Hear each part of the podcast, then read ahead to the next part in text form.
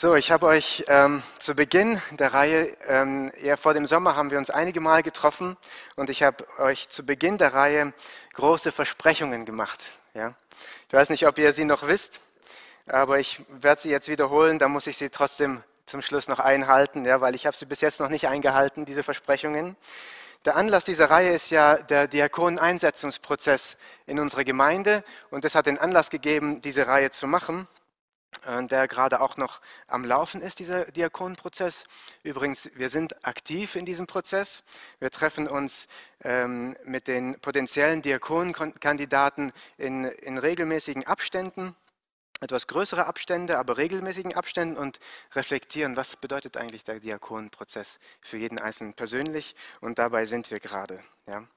Und ich habe versprochen, gerade hier in der Bibelstunde darüber zu sprechen, was ein Diakon von der Bibel her eigentlich ist, was die Bibel über einen Diakon eigentlich sagt ja.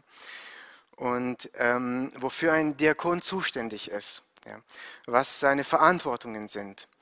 Ähm, was ist eigentlich äh, mit Frauen als Diakonin, weil diese Frage auf mich zugekommen ist im Vorhinein. Ich habe, ähm, genau, und, und was eigentlich der Erprobungsprozess eigentlich bedeutet und so weiter. Und über diese alle Dinge habe ich noch gar nicht gesprochen. Ja. Das heißt, wenn ihr jetzt neu einsteigt, dann habt ihr noch nicht viel verpasst, ja, wenn es um diese Frage geht. Ja. Ähm, genau. Und es hat auch einen Grund, warum ich darauf noch nicht zu sprechen kam, auf diese ganzen Fragen. Und ich muss ehrlich sagen, dass ich in dieser Reihe, äh, als ich diese Reihe begann, wusste ich noch gar nicht genau, wie die Bibel eigentlich einen Diakon wirklich definiert, was sie darüber sagt. Ja, wie sie äh, die, Diakon, äh, ein, ein, äh, die Bibel einen Diakon eigentlich beschreibt, was seine Aufgaben sind und in welcher Verantwortung er eigentlich steht. Es gibt auch insgesamt nur wenige Stellen, die darüber sprechen, muss man ehrlich sagen, in der Bibel. Ja, deswegen ähm, ähm, hat, ist es mir noch immer auch wiederum schwer gefallen, das wirklich zu definieren, was ist eigentlich ein Diakon von der Bibel her. Ja. Und diese Stellen, die haben wir auch noch gar nicht gelesen, dazu sind wir auch noch gar nicht gekommen. Und das werden wir aber auch noch tun während dieser Reihe. Wenn wir in die Bibel schauen und uns ähm, äh, das Amt des Diakons in der Bibel anschauen, ich habe gerade gesagt, es gibt gar nicht so viele Stellen. Und diese Stellen, die es gibt, die beschreiben einfach den Charakter eines Diakons und oder benennen einfach einen Diakon, äh, einen äh, Diakon im Amt oder sonst was, aber sie beschreibt eigentlich gar nicht so ganz genau, was ein Diakon wirklich tut, sein ganzes Arbeitsfeld, seinen ganzen Arbeitsbereich und so weiter. Es sind eben andere Dinge, die die Bibel äh, über einen Diakon im Amt ähm, beschreibt. Es gibt viele Stellen, mit die den Begriff Diakonos verwenden, ja, was übersetzt nichts anderes bedeutet, wie ein Diener zu sein. Ja. Paulus nennt sich ein Diakonos, Petrus nennt sich ein Diakonos, ein Diener des Herrn sozusagen. Viele nennen sich, ähm, äh, und es werden auch Diener angesprochen, aber nicht Diener im Amt, als Diakon eingesetzt in, einem, in einer Gemeinde, sondern einfach Diener des Herrn. Das ist der über, überwiegende Begriff, wie der verwendet wird, Diakonos. Aber eben nur zwei bis dreimal im Neuen Testament als ein Amt in der Gemeinde, der, das eingesetzt wurde für einen diakonischen Dienst. Ja. Aufgrund dessen, weil es mir einfach schwerfällt, das komplett zu beschreiben, diesen Dienst, was die, der Verantwortungsbereich von diesem Dienst ist eigentlich als Diakon, ähm, habe ich mir einen Weg gebahnt, wie wir das irgendwie herausfinden können aus der Bibel her. Und mein Weg und mein Plan ist es, einfach durchs Neue Testament durchzugehen, durch die Geschichte der Gemeinde durchzugehen, von Jesus an beginnend und einfach Entdeckungen zu machen. Was bedeutet eigentlich Diakonie in der Gemeinde? Was bedeutet Dienen in der Gemeinde? Was sagt uns die Schrift darüber? Was sagt uns die erste Zeit der Gemeinde? Wie hat sich die Gemeinde gegründet? Wie hat sie sich aufgebaut? Wie hat sie Strukturen aufgebaut? Was ist eigentlich da der Sinn dahinter und das Ziel dahinter, hinter Diakonie? Und so weiter. Und ich habe mir vorgenommen, mit euch gerade durchs Neue Testament zu gehen und die Geschichte der Gemeinde einfach anzuschauen. Einfach zu reflektieren, äh, durchzugehen, diese Geschichte und schauen, was äh, in dieser Geschichte, was sagt die Bibel uns über den Dienst aneinander? Was sagt die Bibel uns über, über Ämter? Was sagt die Bibel uns, wie die Ämter zustande kamen? Und so weiter. Und am Ende dieser Reihe, in den letzten zwei, eine oder zwei Bibelstunden, werde ich dann irgendwann Resümee ziehen über alles und dann können wir darüber sprechen, was ist ein Diakon eigentlich in der Gemeinde. Was sind deine Aufgaben? Äh, wie sehen wir das als Gemeinde? Und, ähm, und, wie, ähm, und dann können wir definieren. Genau. Und wir haben auf diesem Weg, den wir gemacht haben, schon einige Entdeckungen gemacht, ja, was Diakonie in der Gemeinde ist. Und ich hoffe, am Ende dieser Reise wirklich nach hinten schauen zu können und sagen können, ja, ähm, so als ein Diakon, so sehen wir das und somit auch mein Versprechen irgendwie halten zu können, das ich euch versprochen habe. Ja. Aber auf diesem Weg, den wir bis jetzt gegangen sind, haben wir einiges lernen können über Diakonie. Die Frage nach der Definition eines Diakons, habe ich selber gelernt, ist gar nicht so eine zentrale Frage, gar nicht so eine wichtige Frage, wenn es ums Thema Diakonie in der Gemeinde geht. Ja. Die Entdeckungen, die wir bisher gemacht haben, haben mir gezeigt, Diakonie in der Gemeinde ist weitaus mehr und viel breiter als ein, Dienst, äh, ein Diakonendienst in der Gemeinde. Und ein paar Entdeckungen möchte ich nochmal ins Gedächtnis rufen, die wir gemacht haben, um einfach aufzufrischen. Wiederholung ist die Mutter des Lernens. Gell? Und äh, aufzufrischen, was haben wir eigentlich in der Geschichte, wie weit sind wir gekommen in der Geschichte der Gemeinde und ähm, welche Entdeckungen haben wir bisher gemacht. Um einfach den Anschluss nochmal zu finden, wollen wir die wichtigsten äh, von meiner Seite aus, wo ich denke, das sind die wichtigsten Entdeckungen, die wollen wir nochmal auffrischen. Und da habe ich euch jetzt angefangen, mal eine Präsentation mitzubringen, Diakonie in der Gemeinde, wie die Gemeinde Christus repräsentiert. Ja, das ist die Themenreihe. Und ich habe euch einen Zeitstrahl aufge aufgemalt. Und hier habe ich wieder einen Anfängerfehler gemacht. Es ist natürlich wieder alles zu klein. Und wenn ich jetzt einiges einblende, kann sein, dass ihr es nicht lesen könnt, aber ich werde es erklären. Ja, das ist okay. Ja. Das ist der Zeitstrahl, den wir bis jetzt durchgegangen sind. Von 30 nach Christus bis ungefähr 49 nach Christus. Äh, diese Zeit haben wir uns schon angeschaut. Und wir haben bei Jesus Christus angefangen, haben da, sind dann über die Ausgießung des Geistes gegangen. Ähm, über den, die Apostel haben angefangen zu dienen weiß nicht, kann man das hier auch sehen? Äh, okay, ich, werd, ich muss mich dann immer umdrehen. Ähm, Genau, dann hat sich das Evangelium stark verbreitet, die erste Missionsreise von Paulus, die, ähm, die Ausgießung des Geistes von Petrus und so weiter. Ähm, äh, das Evangelium gelangt zu den Heiden und so. Und dann kommt das Apostelkonzil, wo eine wichtige Entscheidung getroffen wurde. Und ähm, ich möchte jetzt Folgendes machen. Ich möchte Schritt für Schritt nochmal kurz durchgehen und euch über jeden Punkt nochmal kurz aufzeigen, was wir da gelernt haben, welche Entdeckungen wir gemacht haben. Und zwar in einem folgenden Muster. Zuerst sage ich uns, was wir beobachtet haben, in, äh, äh, bei, bei Jesus Christus zum Beispiel, was wir dann daraus gelernt haben aus dieser Beobachtung und wie wir das anwenden können auf unser Leben. Ja? Und das wird alles nochmal äh, etwas auffrischen und dann werdet ihr auch sehen, dieser Weg, den wir gegangen sind, der hat schon einen Sinn. Ja? genau.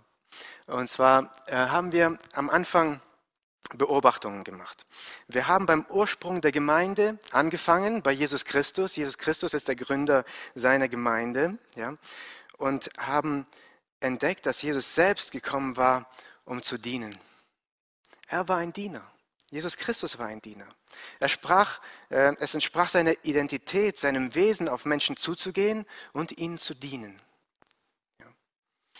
Matthäus 20, Vers 28. So wie der Sohn des, Dankeschön, so wie der Sohn des Menschen nicht gekommen ist, um bedient zu werden, sondern um zu dienen und sein Leben zu geben als Lösegeld für viele. Wir haben aber auch beobachtet, dass es nicht nur äh, um des Dienstes Willens war, dass er gedient hat, den Menschen, für die Menschen da war, sondern ein viel höheres Ziel verfolgt hat, den Menschen etwas zu zeigen. Ja. Die Menschen sollten erkennen, dass er der ist, der von Gott gesandt ist. Sie sollten erkennen, dass es ihm nicht nur um ihr leibliches Wohl geht, sondern auch um ihr geistliches Wohl, wo er gesagt hat, ich bin das Brot des Lebens.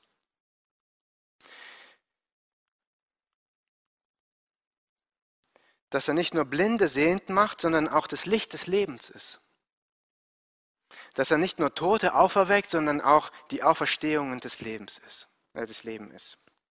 Und wir haben gesehen, dass er kurz vor seinem Tod seiner Gemeinde dieselbe Identität hineingelegt hat, wie er selber hatte. Seine Gemeinde sind die Jünger in dem Fall, den Jüngern um sich herum. Ja? Und er sagt in Johannes 13, Vers 15, haben wir schon gelesen, denn ich habe euch ein Beispiel gegeben, dass auch ihr tut, wie ich euch getan habe. Das sagt er im Rahmen der Fußwaschung. Er sagt, ich habe euch die Füße gewaschen und ihr sollt auch einander die Füße waschen. Ja, ich habe euch gedient und ihr sollt auch einander dienen. Ich war für euch da, ihr sollt auch füreinander da sein. Ihr sollt eine Kultur des Dienstes in euch pflegen. Was haben wir aus diesem gelernt? Ja, ich hoffe, ihr könnt es einigermaßen lesen, was hier steht. Was sagt es zum Thema Diakonie in der Gemeinde? Diakonie, der Dienst aneinander, ja, ist nicht nur eine Begleiterscheinung in der Gemeinde, so eine Randerscheinung, dass wir sagen, okay, wir tun den Nächsten irgendwas Gutes, das gehört halt irgendwie dazu. Ja. Sie ist eine Gemeindekultur. Sie bestimmt die Gemeindekultur, wie wir miteinander umgehen, wie wir miteinander leben, was wir füreinander tun. Und wir haben diese Kultur Evangeliumskultur genannt. Christus hat in seine Gemeinde eine Evangeliumskultur, eine Kultur entsprechend dem Evangelium hineingelegt. Und das Evangelium sagt, ich habe euch angenommen, nehmt einander an. Ich habe euch gedient, dient einander.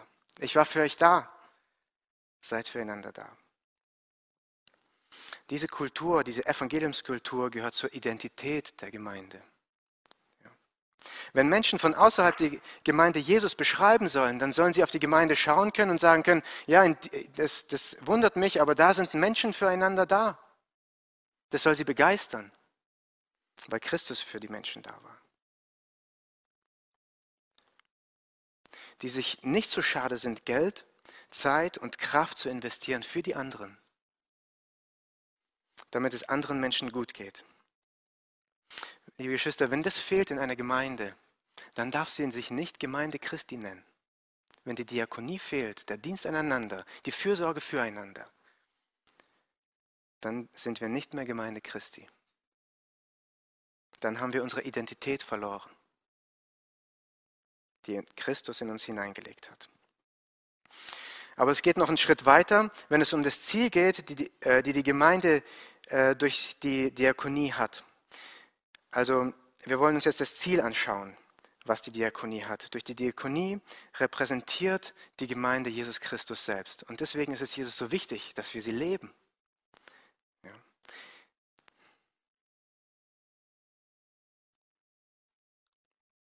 Wir dienen einander, weil wir Jesus Christus erfahrbar machen wollen, weil wir Christus verkörpern wollen, weil wir Christus erlebbar machen wollen. Wenn wir den anderen dienen, dann erlebt der Christus seinen Dienst an sich selbst und sieht den Herrn und fängt an, den Herrn zu preisen. Und das ist das Ziel der Diakonie. Das ist, dafür, dafür ist sie da. Ja. Das ist genauso, und das, das ist die Lehre, die wir von Jesus seinem Dienst ziehen konnten. Jesus äh, diente, um zu zeigen, ich bin der Christus. Wir dienen, um zu zeigen, er ist der Christus. Jesus Christus soll in unserer Gemeinde durch die Evangeliumskultur, durch den Dienst aneinander repräsentiert werden. Die Anwendung dazu. Dienen ist nicht eine Aufgabe in der Gemeinde. Ja, dienen ist eine Identität in der Gemeinde. Das bestimmt deine Identität. Es ist Ausdruck deiner Identität, die Christus in dich hineingelegt hat, weil Christus lebt doch in dir. Deswegen lass ihn aus dir herausleben, in dieser Kultur. Dein Liebesdienst an den Menschen zeigt, dass Christus in dir lebt. Deswegen lebe Evangeliumskultur, so wie Christus es vorgelebt hat.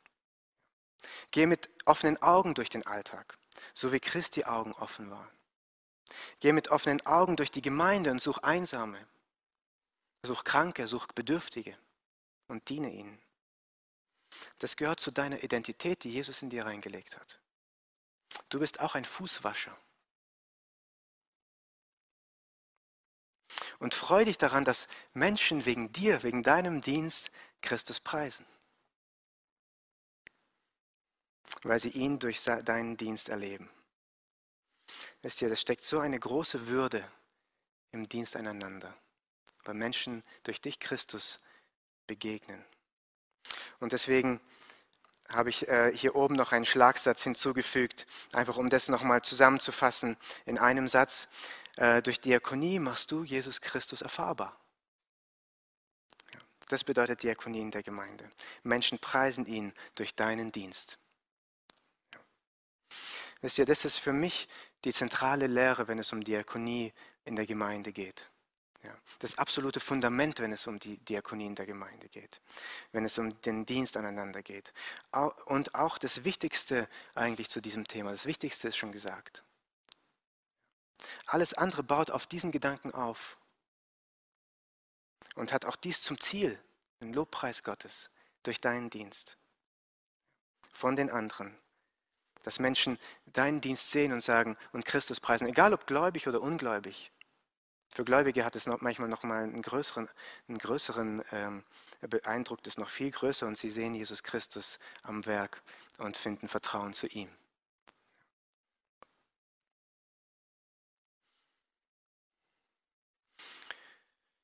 Dann sind wir einen Schritt weiter gegangen. Wir haben uns das Johannesevangelium weiter angeschaut und äh, sind zum, zur Ausgießung des Geistes gekommen in der Apostelgeschichte 2.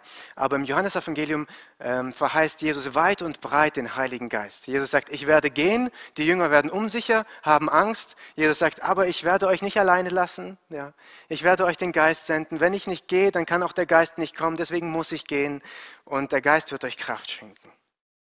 Und die Jünger sind verunsichert und erleben das erst in Apostelgeschichte 2. Der Geist kommt und sie bekommen Kraft zum Dienst. Und erst ab diesem Zeitpunkt fing eigentlich der offizielle ähm, Dienst der Jünger an. Erst ab diesem Zeitpunkt, wo Gott Kraft geschenkt hat, wo Gott Geist geschenkt hat und Weisheit geschenkt hat und so weiter und Trost geschenkt hat. Erst ab dem Zeitpunkt sind die Jünger rausgegangen. Jesus sagte, wartet, bis der Geist kommt und dann geht raus und dann dient ja, den Menschen, verkündet das Evangelium und dient ihnen. Ja. Dann kamen wir, kamen wir zum, ähm, zur Ausgießung des Geistes. Ja. Und die Lehre davon ist, der Heilige Geist gibt Fähigkeit und Kraft zum Dienst. Eine ganz einfache Lehre. Ja. Wir haben keinen Grund dazu zu sagen, das kommt alles von uns heraus. Das ist aus unserer Kraft, das, was wir den anderen Gutes tun. Ja sondern es gibt der Geist. Der Geist befähigt uns und schenkt Kraft. Und die Anwendung dazu, ähm, wisst ihr, wenn wir das anwenden, ist es eine tolle Übung für uns, uns an allem Guten, was passiert, was wir tun, wirklich zu erfreuen. Einfach nur Freude darüber zu haben, wenn wir dem anderen dienen, einfach Freude darüber zu haben, zu wissen, der Herr wirkt in mir er wirkt in mir, er, er, übt seine Kraft aus. Ich darf Christus repräsentieren durch den Heiligen Geist und er gibt mir die Kraft dazu. Es ist nämlich ein Zeichen dafür, dass Gott dir Kraft und Gabe geschenkt hat dazu. Erfreue dich daran. Dank ihm dafür. Es ist sein Werk in dir. Damit kannst du Christus erleben mit diesem Thema werden, mit dem Thema Heiligen Geist und was der Geist für Gaben gibt und so weiter, damit werden wir uns die nächsten Male auch noch ein bisschen beschäftigen. Ja. Aber hier erstmal zum Festhalten, der Heilige Geist schenkt dir Begabung und Kraft. Ja. Lass uns in der Geschichte weitergehen. Es fängt der Dienst der Apostel an und äh, die Apostel setzen den Dienst von Jesus Christus genauso fort, wie Jesus ihn aufgehört hat. Das ist erstaunlich. Ja. Kranke werden geheilt, Dämonen werden ausgetrieben, das Evangelium wird verkündet, so wie Jesus ihn auch getan hat. Die Apostel beginnen durch einen vollmächtigen Dienst das Evangelium zu repräsentieren, zu zeigen, was das Evangelium bedeutet und setzen den Dienst Jesu fort. Wisst ihr, wir haben gesehen damals, dass, ähm, dass die Jünger, äh, die ähm, Wir haben gesehen, dass die Jünger Wunder getan haben und gedient haben, so wie Jesus Christus gedient hat. Und wir haben gesehen, dass Jesus Christus eigentlich nur Dienste gemacht hat in der Öffentlichkeit, die auf den Menschen bezogen waren. Er hat äh, Kranke geheilt, er hat Dämonen ausgetrieben und er hat Menschen äh, ernährt. Die Dienste, die über die Naturgewalten äh, die er über die Naturgewalten gemacht hat, also die, die Macht, die er repräsentiert hat, ich habe auch Macht über die Naturgewalten, die hat er nur vor den Jüngern gemacht. Ja, dass die Jünger sehen, ich bin von dem Herrn. Ja, Stillung des Sturms, Gehen auf dem Wasser und so weiter. Die anderen äh, Wunder, die Jesus getan hat, waren dienstlicher Natur. Ja, wo, er, wo er repräsentiert und sagt, ich bin für euch da. Ich bin für euch gekommen, um euch zu retten, um euch zu erlösen. Und ich werde auch die Wunder, die ich tue, damit ihr seht, dass ich der Herr bin, werde ich auch für euch tun, an euch tun. Und die Jünger setzten diesen Dienst fort. Wir haben das, diese Wunder, diakonische Wunder genannt, ja, die Dienst an dem Herzen der Menschen, ja, an dem Körper der Menschen, um dann mit dem Evangelium zu sagen, und Christus ist euer Retter. Haltet euch an Christus, von ihm kommt es alles. Er kümmert sich um euch. Tut Buße und glaubt an das Evangelium. Und äh, sie dienten an den Menschen durch diese Wunder, durch Kraft und sagten, du bist angenommen. Der Herr liebt dich. Und verkündeten Christus. Christus hat sein Leben für dich gegeben. Und diese zwei Dinge, diese, dieser Dienst aneinander, an den Menschen und die Verkündigung dabei, die folgende Verkündigung, um zu, das Größere zu zeigen am Ende, das begleitet die ganze Apostelgeschichte hindurch. Wir lesen von Wundern über Wundern und Verkündigung über Verkündigung durch die Kraft des Geistes. Und ab diesem Zeitpunkt, wo der Dienst der Apostel anfängt, dieser vollmächtige Dienst, kommen viele, viele Menschen zum Glauben. Ja. Immer wieder lesen wir von Scharen, die sich bekehren. Tausende Menschen bilden jetzt die Gemeinde in Jerusalem. Ja. Und trotz großer Einheit entstehen Missstände in der Gemeinde, die, Apostel, die die Apostel nicht mehr selbstständig bewältigen konnten. Ja, das haben wir auch schon gehabt. Es kann nicht an alle gedacht werden bei der, bei der Verpflegung der Menschen, der Witwen und so weiter. An manche Witwen wurde nicht gedacht. Ja. Und äh, dadurch entstand die äh, äh Evangel äh, da, dadurch gerät die Evangeliumskultur in der Gemeinde in Gefahr. Sagen nicht alle, es, es steht, entsteht ein Murren, das soll nicht sein. Wir sollten uns um alle Menschen kümmern. Ja. Die Apostel entscheiden sich, Strukturen aufzubauen in der Gemeinde, ja, damit sie sich um das geistliche Wohl der Menschen kümmern konnten und sie beginnen Verantwortlichkeiten zu verteilen. Seid, ihr, ihr seid verantwortlich für dies, für die Ernährung, wir sind verantwortlich fürs Gebet und die Lehre und sie übernahmen Verantwortung dafür und übergaben auch Verantwortung für die Menschen. Es äh, begann eine, äh, der Aufbau von Strukturen, damit an jeden gedacht werden konnte. Genau, Strukturen wurden eingeführt. Was ist die Lehre dazu? Die Gemeinde, wir haben gesagt, die Gemeinde besteht aus einer Struktur, aus einer Kultur und einer Struktur. Ja. Wobei die Struktur der Kultur dient. Ja. Wir haben es mit dem Spalier und dem Weinstock verglichen. Man stellt ein Spalier auf, damit der Weinstock an dem Spalier entlang wachsen kann und den, den Weinstock, dass der Weinstock sich entfalten kann. Die Struktur ist der Spalier. Das ist nicht die Gemeinde. Das, ist der, äh, der, der, äh, das soll die Gemeinde stützen, um zu wachsen, damit die Gemeinde sich entfalten kann, damit die Kultur gelebt werden kann.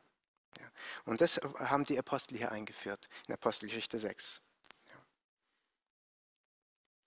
Wisst ihr, alles, die Anwendung dazu, alles, was in unserer Gemeinde wuselt und tut und dient und leitet und, und, ähm, und die ganzen Dienstbereiche in der Jugendarbeit, in der Teenie-Arbeit, in der Kinderarbeit, in der Seniorenarbeit, äh, in der Familienarbeit und so weiter. Da, wo Menschen Verantwortung übernehmen, da, wo Menschen Leitungsdienste übernehmen und anfangen, den Menschen zu dienen, das, ist, das, das soll die Gemeinde stützen, damit an jeden gedacht werden kann. Und sie dient dazu, dass äh, in der Gemeinde Evangeliumskultur gelebt werden kann. Und diese Evangeliumskultur zu fördern und zu schützen. Dafür sind die Dienste da. Und zu nichts anderem sind sie da. Damit wir, dass in der Gemeinde gefördert wird, Evangeliumskultur zu leben. Falls wir Leiter und Mitarbeiter unter uns haben, äh, die dies nicht im Sinn haben, das zu fördern, Christus zu, zu repräsentieren, dann sind sie hier falsch am Platz. Wenn man nur dient, um Anerkennung zu gewinnen, wenn man nur dient, um einfach nur äh, seinen Alltag irgendwie sinnvoll zu gestalten, dann ist es nicht diese Motivation. Die Motivation eines jeden Leiters, eines jeden, der hier Verantwortung übernimmt, soll sein, ich möchte fördern. Evangeliumskultur, dass wir gut miteinander umgehen. Dass wir Liebe untereinander haben, dass Christus gepredigt wird, dass den Seelen gedient wird, näher zu Gott zu kommen. Das ist der Sinn hinter jedem Dienst, den wir haben.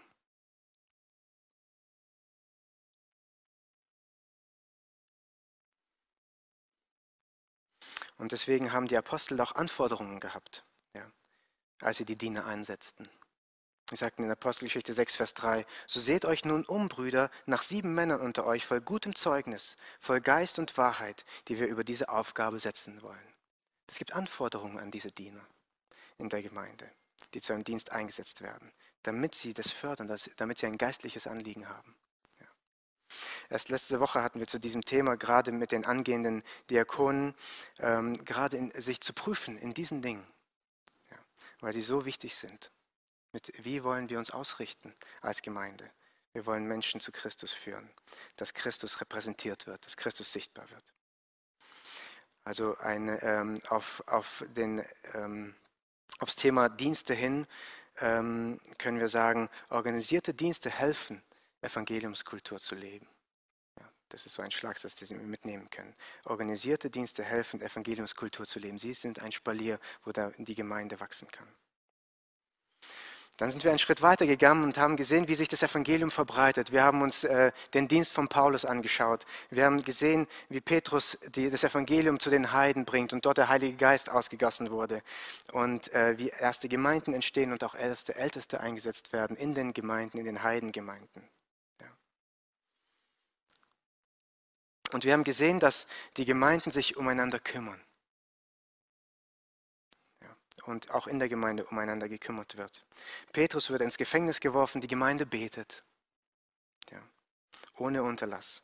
Und Petrus erfährt ein Wunder äh, eine Gemeinde in Antiochia entsteht, so 500 Kilometer Luftlinie nördlich haben wir damals gesehen, ja, weil die Christen sich aufgrund der Verfolgung zerstreut haben. Agabus sagt eine Hungersnot vor in Jerusalem und die Gemeinde in Antiochia spendet und sagt, okay, wir wollen ihnen helfen, wir wollen sie unterstützen. Das ist alles Diakonie.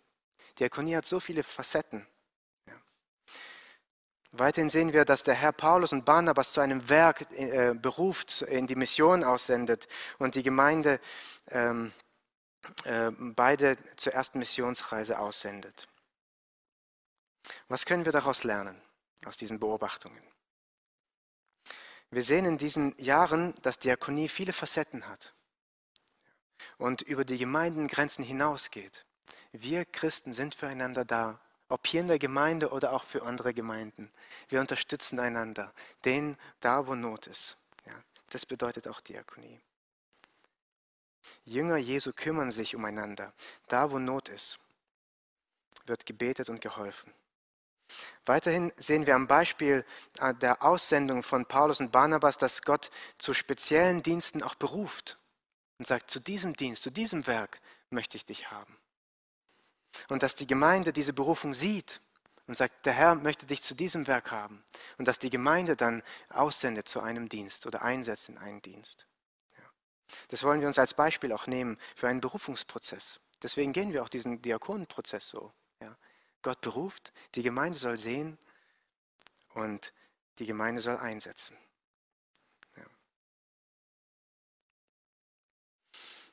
In der Frage von Alex Dallinger ähm, war auch die Frage in der letzten Gemeindestunde, ähm, Berufung als Lehrer. Sehen wir diese Berufung? Viele Köpfe haben genickt ja, und gesagt, ja, wir sehen diese Berufung. Okay, lasst uns ihn einsetzen in diesen Lehrdienst als Lehrer. Eigentlich war das schon die Anwendung, ja, hier. Genau. Und eine andere Anwendung ist, Diakonie an sich hat unheimlich viele Facetten. Nochmal, ja, praktische Dienste gehören zur Diakonie. Ja. Seelsorge, also geistliche Hilfe gehört zur Diakonie. Verkündigung sogar gehört zur Diakonie. Es ist ein Dienst an den Seelen der Menschen. Es ist ein Dienen. Gebet, Spende gehört zur Diakonie. Das alles ist Diakonie. Eigentlich kann man sagen, alles, was man tut, ist auf den Nächsten ausgerichtet und dient dem Nächsten. Und das gehört zur Diakonie in der Gemeinde. Es gehört einfach zu unserer Identität. Ja, das, was wir tun am nächsten. Wir sind Diener. so wie der Herr ein Diener war, als er hier auf der Erde war. Deswegen der Schlagsatz. Wenn wir in Richtung Diakonenamt denken, können wir festhalten, Gott beruft, die Gemeinde sieht und die Gemeinde setzt ein, bestätigt diese Berufung. Und das wollen wir uns als Vorbild nehmen, auch im Diakoneneinsetzungsprozess. Und dann als letztes sind wir im Apostelkonzil stehen geblieben und wir haben beobachtet, bis zu diesem Apostelkonzil hin gibt es, ähm, äh, gibt es viele Ämter, die bezeichnet worden sind. Oder einige Ämter, die ersten Ämter, die bezeichnet worden sind in den ersten 16 Jahren der Gemeinde.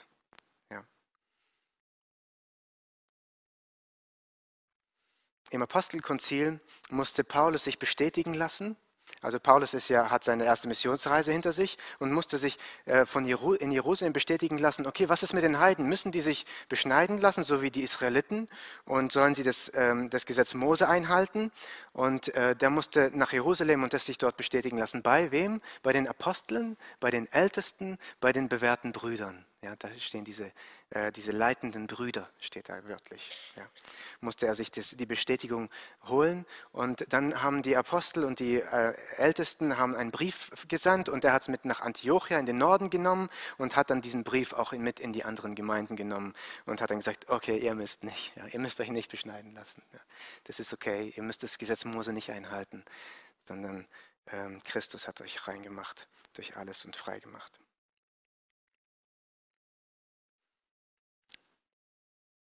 Also die Bestätigung hat der Paulus äh, bekommen. Und ähm, wir stolpern über die Begriffe nochmal. Apostel, das waren die Jünger Jesu. Ja, das war ein Amt, ja, das, sie, äh, das sie hatten. Barnabas und Paulus nennt Lukas auch Apostel in der ersten Missionsreise. Ja. Älteste, Hilfeleistungen wegen der Hungersnot wurde allen Älteste in Judäa gesandt. Ja, Älteste, die Paulus in der Missionsreise in jeder Stadt einsetzte, als er zurückkam nach Antiochia. Propheten werden genannt, Agabus zum Beispiel, der die Hungersnot vorhersagte.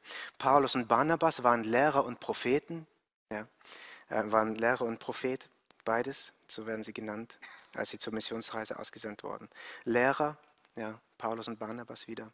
Leiter, führende Männer unter den Brüdern, steht in Apostelgeschichte 15. Darunter verstehe ich auch die äh, sieben Diener in der Gemeinde, die eingesetzt worden sind, die Diakone sozusagen. Oder Judas mit dem Namen, äh, Beinamen Basabas und Silas werden so bezeichnet als leitende Brüder in der Gemeinde. Silas wurde dann mitgeschickt mit dem Brief und Silas war auch der Begleiter von Paulus dann in der zweiten Missionsreise, werden wir auch gleich sehen noch. Genau. Dann wird Evangelist genannt, später erst, das haben, darüber sind wir noch nicht gestolpert, aber der Philippus war schon voll im Dienst, hat, war ein Evangelist und wird auch später auch Evangelist genannt. Ja. Also, ähm, und letztes Mal haben wir gelernt, Dienstämter sind wirklich beschreibende Begriffe, die Inhalt des Dienstes und die Verantwortungsbreite, was für, in welcher Verantwortung dieser Mensch steht in einem Dienst, ähm, der, bezeichnet, beschreibt. Ja. Das haben wir so aufgezeigt. Äh, wir gehen mal, ich habe das von links nach rechts, jetzt gehen wir mal äh, damals, jetzt gehen wir nach, von oben nach unten, einfach um diese Form zu halten. Genau, wir haben da Apostel gesehen. Ja. Apostel sind keine Ältesten. Sind, Apostel sind auch Älteste, aber viel mehr darüber hinaus. Die Verantwortungsbreite war größer. Apostel waren dazu da, Gemeinden zu gründen. Sie sind, sie, äh, die Apostel haben den Heiligen Geist unter den Heiden ausgesandt.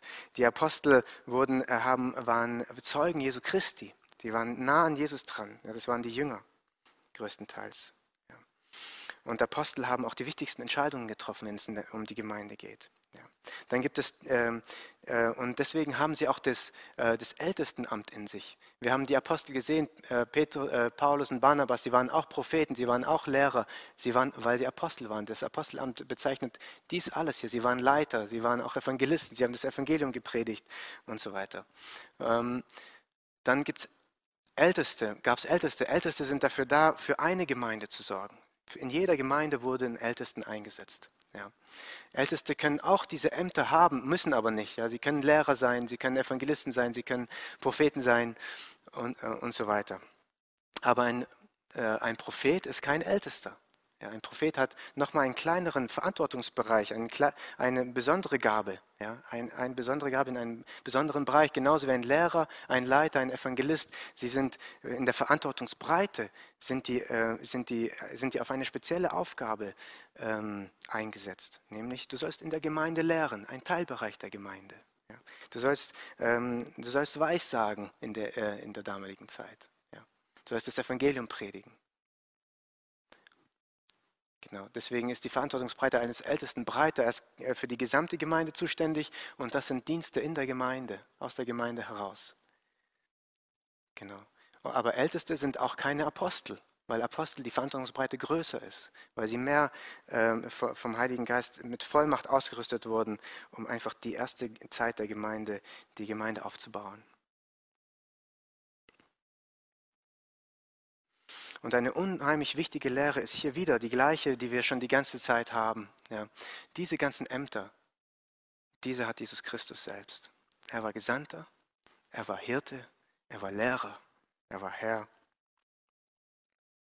er war Prophet, er war Priester, er war alles. Ja. Und Jesus sagt, und ich werde euch diese Gaben geben und diese Aufträge, damit ihr mich repräsentieren könnt. Im Gesamten, in der Gemeinde als Gemeinde.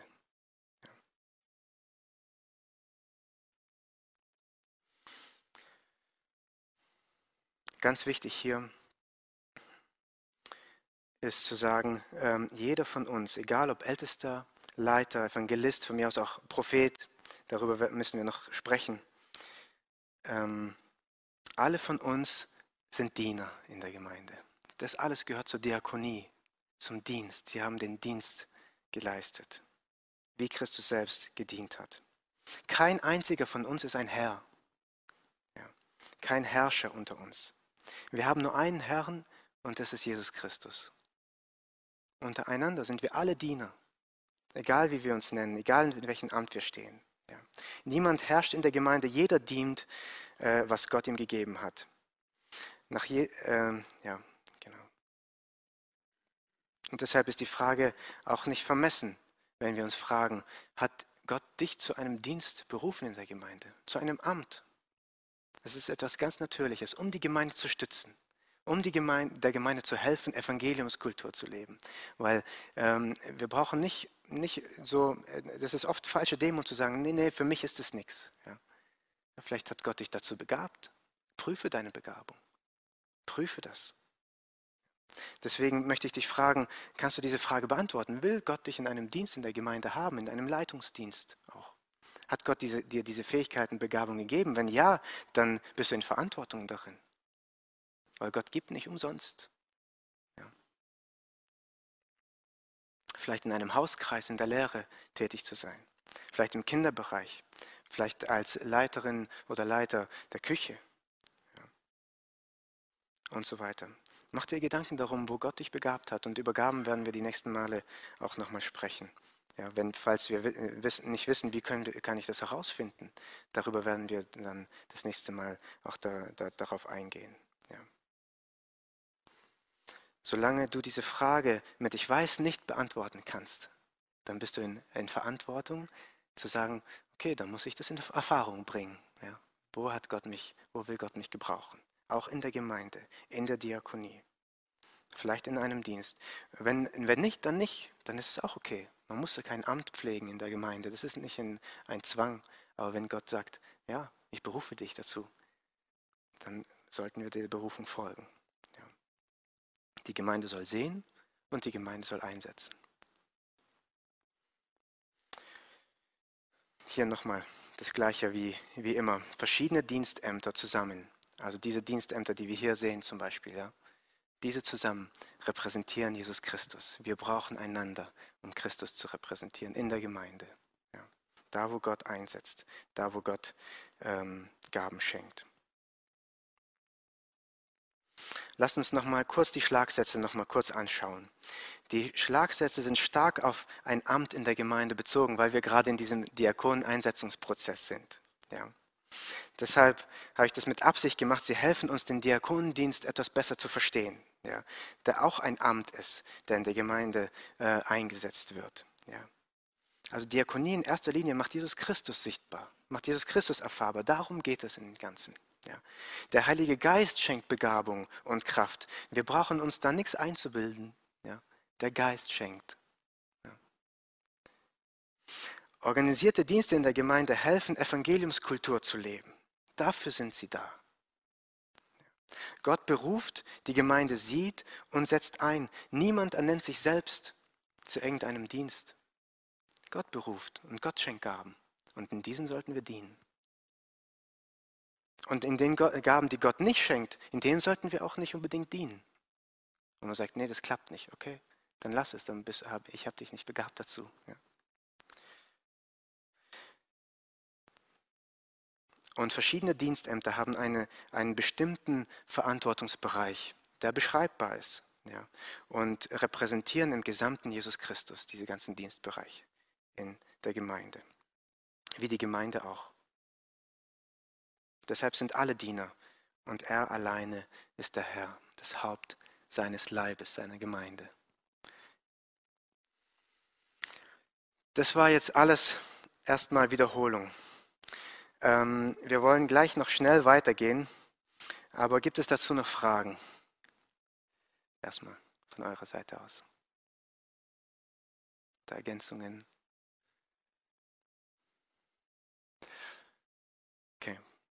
Dann lasst uns weitergehen in der Geschichte der Gemeinde. Wir sind immer noch auf der Entdeckungstour ja, durch die, das Neue Testament und lasst uns die Geschichte einfach weitermalen. Ja. Ähm, der Zeitstrahl geht weiter und wir befinden uns jetzt nach dem Apostelkonzil und Paulus hat die Bestätigung bekommen von den Aposteln, ähm, auf, äh, begibt Paulus sich auf die zweite Missionsreise. Und die wollen wir jetzt schnell durchgehen. Ich hoffe, wir schaffen das so schnell. Und das, das, da, da wollen wir uns die restliche Zeit dafür widmen. Seht ihr das hier? Könnt ihr das ein bisschen lesen? Lesen ist nicht so wichtig, das erzähle ich euch gleich noch. Aber ihr seht, äh, das hier ist Land, das ist Griechenland, hier ist Jerusalem, das ist das Mittelmeer, Kreta, Zypern, dass ihr euch auf der Karte ein bisschen zurechtfinden könnt. Und das zeigt die zweite Missionsreise von Paulus, die hier in Antiochia anfängt und dann hier über die Türkei durch, durch die Türkei äh, Richtung Griechenland und hier wieder zurück führt über Jerusalem und wieder nach Antiochia zurück. Und diese wollen wir im Schnelldurchlauf durchgehen. Ähm, und mir ist es wichtig, dass wir das durchgehen. Ja. Äh, wisst ihr, wenn wir die Missionsreise von Paulus in der Apostelgeschichte durchle äh, durchlesen, dann lesen wir gar nicht so viel über den Dienst in der Gemeinde. Ja. Trotzdem sehe ich das wirklich als wichtig, ähm, diese, diese Missionsreise kurz durchzugehen. Das hat mehrere Gründe, nämlich in seiner Missionsreise wirkt Paulus in den Städten, die, ähm, und es in den verschiedenen Städten und es entstehen Gemeinden. Das ist ja alles im Aufbau. Das ist ein Prozess. Ja. Gemeindearbeit entsteht, Gemeindeaufbauarbeit entsteht ja, in den Städten. Menschen bekehren sich. Es äh, entstehen erstmal kleine Zellen und sie wachsen dann im Laufe der Zeit. Und diese Gemeinden ähm, fühlt Paulus sich verpflichtet, auch wenn er schon längst weitergezogen wird, fühlt er sich im Nachhinein äh, weitergezogen ist, fühlt er sich im Nachhinein verpflichtet den Gemeinden gegenüber. Deswegen beginnt er während seiner Mission an die Gemeinden Briefe zu schreiben. Und diese Briefe haben wir in der Schrift, ja, die er geschrieben hat, an die Gemeinden. Und in diesen Briefen schreibt er wieder Dinge, wo wir tolle Entdeckungen machen können, wenn es äh, um Diakonien der Gemeinde geht. Das heißt, wir werden jetzt durch die, durch die Reise machen mit Paulus mit und werden an manchen Stellen stehen bleiben, wo er dann Briefe schreibt an die Gemeinden und werden dann in die Briefe noch mit reinschauen. Damit wir alles einfach zeitmäßig einfach so verfolgen, wie es geschehen ist. Ja, um am Ende dann wieder ein Resümee zu ziehen.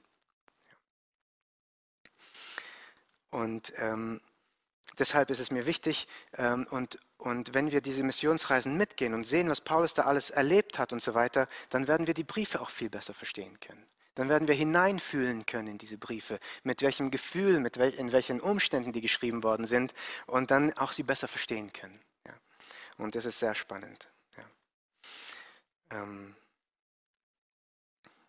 und die Briefe erlauben tolle Einblicke in die Gemeinden, die Paulus im Lauf seiner Missionsreise gründet. Deswegen dieses Vorgehen nochmal. Ja. Okay, lasst uns die Reise fortsetzen, die zweite Missionsreise von Paulus. Und ich werde jetzt viel einfach nur erzählen, wenig lesen, ja, äh, um einfach schnell durchzukommen. Aber alles, was ich sage, können wir so in der Apostelgeschichte lesen. Ja. Es ist nicht irgendwie aus also separaten Quellen nochmal Informationen reingenommen an dem, was ich sage, sondern das können wir alles in der Apostelgeschichte einfach nachlesen, nur in länger, ja, wie ich es erzähle. Ja, genau. Ausgangspunkt ist Antiochia hier seine Heimatgemeinde, die Paulus auch ausgesandt hat. Ja. Paulus beginnt die zweite Missionsreise mit Silas zusammen, einen leitenden Bruder aus Jerusalem, der den Brief mitgenommen hat hier hoch und der Silas ist hier geblieben und Paulus nimmt ihn mit, weil es ein bewährter Bruder war. Barnabas, der äh, die erste Missionsreise gemacht hat, der geht mit Markus Richtung Zypern. Die haben da eine kleine Auseinandersetzung gehabt, weil Paulus den Markus nicht mehr mitnehmen wollte, weil Markus ist ja damals abgehauen hier aus äh, hier ungefähr von hier wieder zurück nach Jerusalem, wo Paulus seine Reise, seine erste Missionsreise hatte. Barnabas wollte ihn dabei haben, äh, Paulus nicht, und deswegen nimmt Paulus äh, den Silas mit. Und Paulus geht jetzt weiter Richtung Derbe, Lystra und Antiochia in Pisidien. Das ist hier. Also er, er, geht durch die Gemeinden und die Gemeinden haben wir auch in der ersten Missionsreise gesehen. Die hat Paulus schon gekannt und besuchte die Gemeinden und übergab denen den Bericht, ihr müsst euch nicht beschneiden lassen, ihr müsst euch nicht, ähm, ihr müsst nicht das Gesetz einhalten, dieses Gesetz Mose, es gilt das Gesetz Christi sozusagen. Ja. Und dadurch äh, wo, hat er die nochmal besuchen können, da wo er schon vorher mal Älteste eingesetzt hatte und die schon eine gewisse Struktur hatten, diese Gemeinden. Ja. Danach führt Gott Paulus durch unbekanntes Land, Paulus und Silas. Übrigens noch wichtig hier, hier in Lystra begegnet Paulus den Timotheus. Ja. Kennt ihr den aus den letzten Bibelstunden? Ja wo Paulus ihm, ihm schreibt, Timotheus wird, ein wichtiger, wird eine wichtige Person in der Zukunft. Und Paulus schreibt auch an Timotheus einen wichtigen Brief, was auch, um, was auch ein Teil davon enthält, was eigentlich ein Diakon in der Gemeinde ist. Aber Paulus schreibt erst viel später diesen Brief, erst wenn er in, in Rom ist, äh, einige Jahre später. Deswegen hier lernt er den Timotheus kennen, nimmt den mit, mit Silas, und sie gehen durch, durch die, die ganze Türkei, durch unbekanntes Land und nach Troas und ähm, dann nach Philippi. Und in Philippi erlebt Paulus einiges. Ja, Paulus, Silas und Timotheus. Ja. Die erste Bekehrung in Europa, das ist Griechenland. Ja. Bekehrung der Purpurkrämerin Lydia und die die Männer auch aufnahmen dort in Philippi und da entsteht eine Gemeinde. Ja.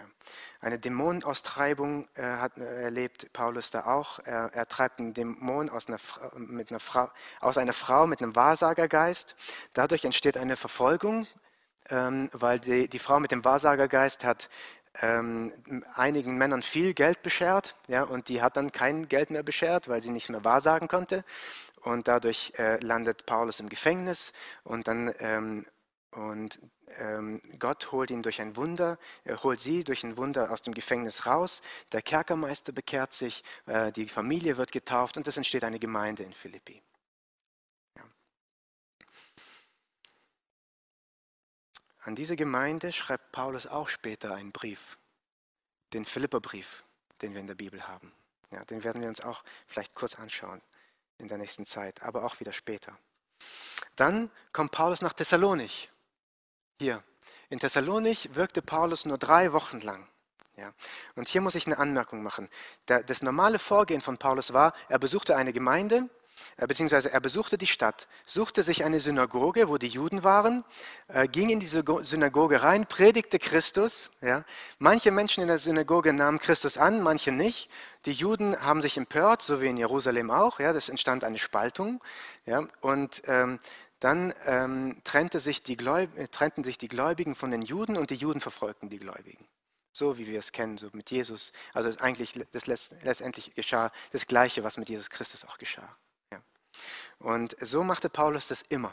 Ja. In jeder Stadt ging er zuerst in die Synagoge, predigte Christus von der Schrift her, vom Alten Testament her, und Menschen bekehrten sich.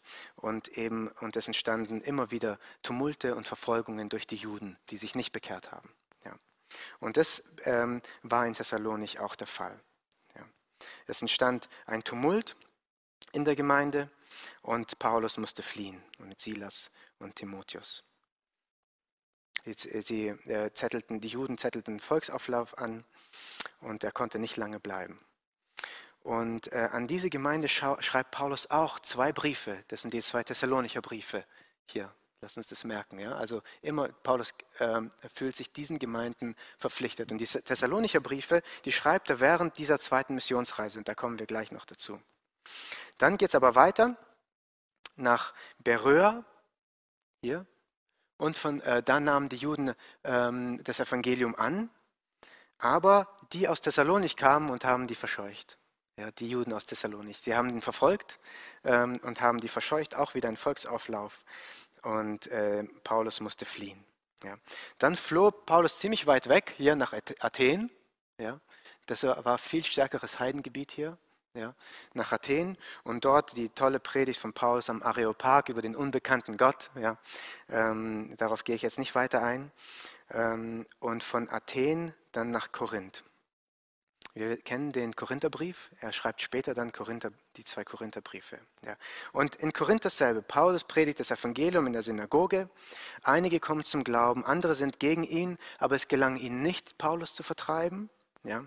Und Paulus gründet eine neue Gemeinde in Korinth und in Korinth kamen überwiegend Nichtjuden zum Glauben. Paulus entschied sich, okay, dann gehe ich zu den Heiden, wenn ihr nicht wollt. Ja? Und das, äh, dementsprechend bestand die Gemeinde grundsätzlich aus Heiden. Und Paulus blieb dort 1,5 Jahre in Korinth und lehrte ja, die Gemeinde und machte Gemeindeaufbauarbeit. Und es hatte, warum Paulus da so lange blieb, hatte folgenden Grund. Und da wollen wir kurz Apostelgeschichte 18, Vers 9 bis 11 anschauen. Apostelgeschichte 18, Vers 9 bis 11.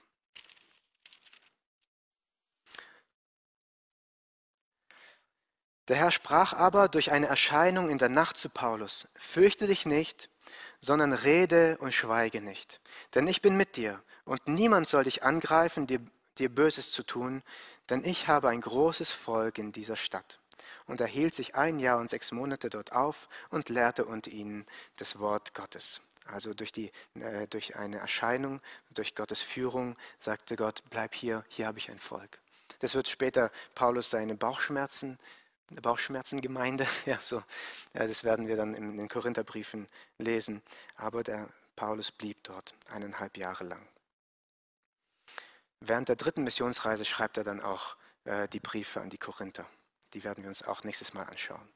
Und äh, nach dem Gemeindebau in Korinth kam er dann kurz nach Ephesus.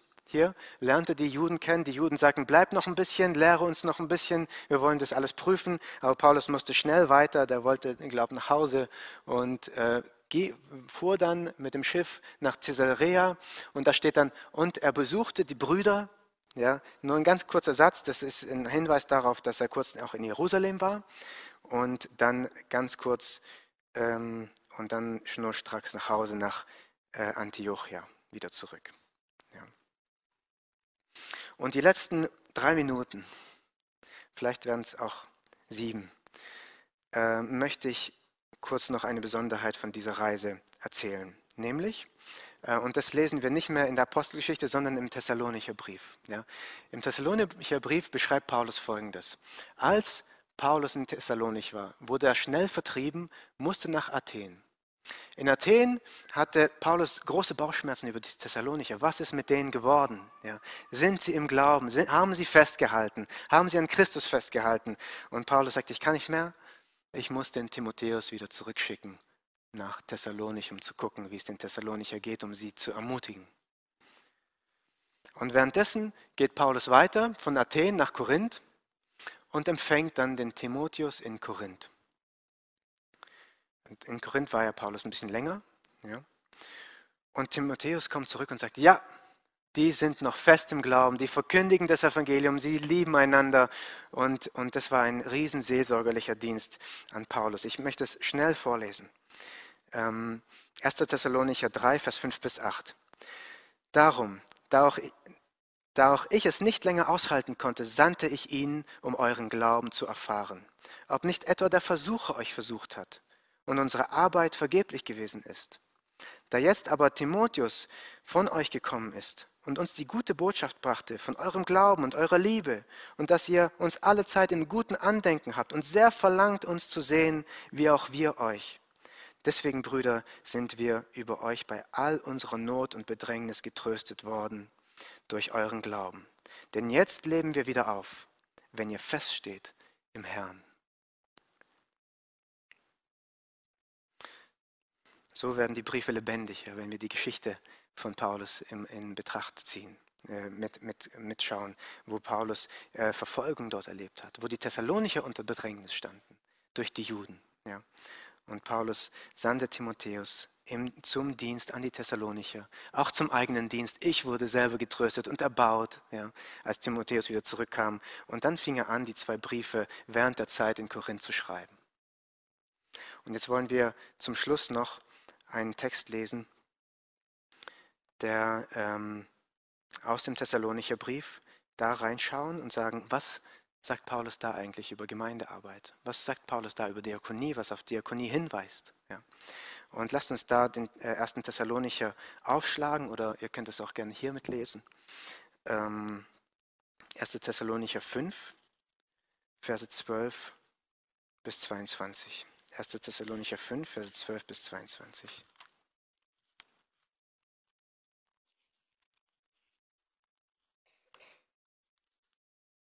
Wir müssen uns im Auge behalten, eine junge Gemeinde, eine kleine junge Gemeinde, die entstand, während Paulus drei Wochen da war, ja, äh, wo viele Fragen offen bleiben, offen sind, theologischer Natur auch, ja, wo äh, die in Bedrängnis ist und vielleicht auch noch nicht sehr strukturiert ist, diese Gemeinde ja, schreibt Paulus folgendes. Wir bitten euch aber, Brüder, dass ihr die anerkennt, die unter euch arbeiten und euch vorstehen im Herrn und euch zurechtweisen und dass ihr sie ganz besonders in Liebe achtet, um ihres Werkes willen. Da wollen wir kurz stehen bleiben. Paulus sagt hier, ja, es gibt Menschen, die hier Verantwortung übernehmen unter euch die euch leiten, die euch zurechtweisen, einen Hirtendienst tun. Ja? Das waren die Hirten der Gemeinde, die Verantwortung übernommen haben und euch dienen und, und Kraft einsetzen. Besonders die liebt. Achtet sie in Liebe, weil sie unter euch arbeiten.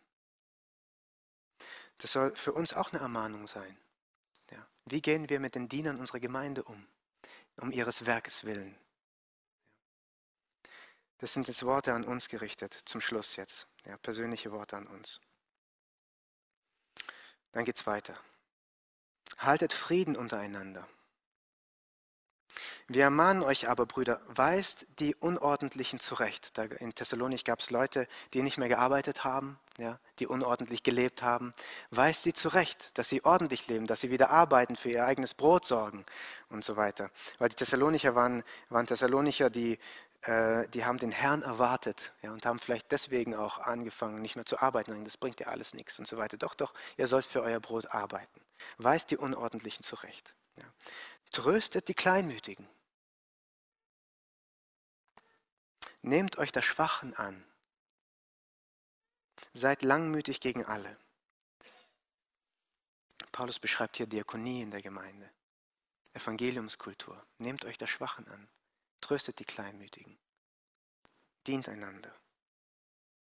Seht zu, dass niemand einem anderen Böses mit Bösem vergilt, sondern strebt alle Zeit dem Guten nach gegeneinander und gegen alle. Was bedeutet es, wenn wir zusehen sollen, dass niemand Böses mit Bösem vergilt? Da sagt hier nicht, vergeltet niemand Böses mit Bösem, sondern seht zu, dass es niemand macht. Das ist ein Dienst aneinander. Schaut, weist einander zurecht, und sagt, nee, nee, okay, ja, die Juden, die sind da, ja, okay, die tun euch Böses, aber, aber seht zu, dass ihr das nicht vergeltet mit Bösem. Das ist nicht eure Identität, sondern seid gut zueinander. Freut euch alle Zeit. Betet unablässig. Seid beständig im Gebet. Sagt in allem Dank denn dies ist der Wille Gottes in Christus Jesus für euch. Das ist Evangeliumskultur. Das ist der Wille Gottes unter euch, dass ihr so lebt. Den Geist löscht nicht aus. Lasst den Geist unter euch wirken. Und gehorcht ihm. Unterdrückt ihn nicht aus eurem Alltag. Weissagungen verachtet nicht. Das, waren, das sind äh, Menschen, die Worte sprechen, die von Gott kommen. Verachtet die nicht, prüft aber alles, was sie sagen. Prüft Propheten. Propheten müssen geprüft werden aus der Schrift heraus. Prüft alles, das Gute haltet fest. Von aller Art des Bösen haltet euch fern. Das schreibt Paulus in eine junge Gemeinde, die im Widerstand steht und sagt, kümmert euch umeinander. Ja. Und das will ich uns äh, zum Schluss als Ermutigung mitgeben aus dem Thessalonicher Brief. Und als nächstes werden wir dann uns die dritte Missionsreise anschauen, wo dann die Korintherbriefe entstehen und es dann nur um die Gaben gehen wird.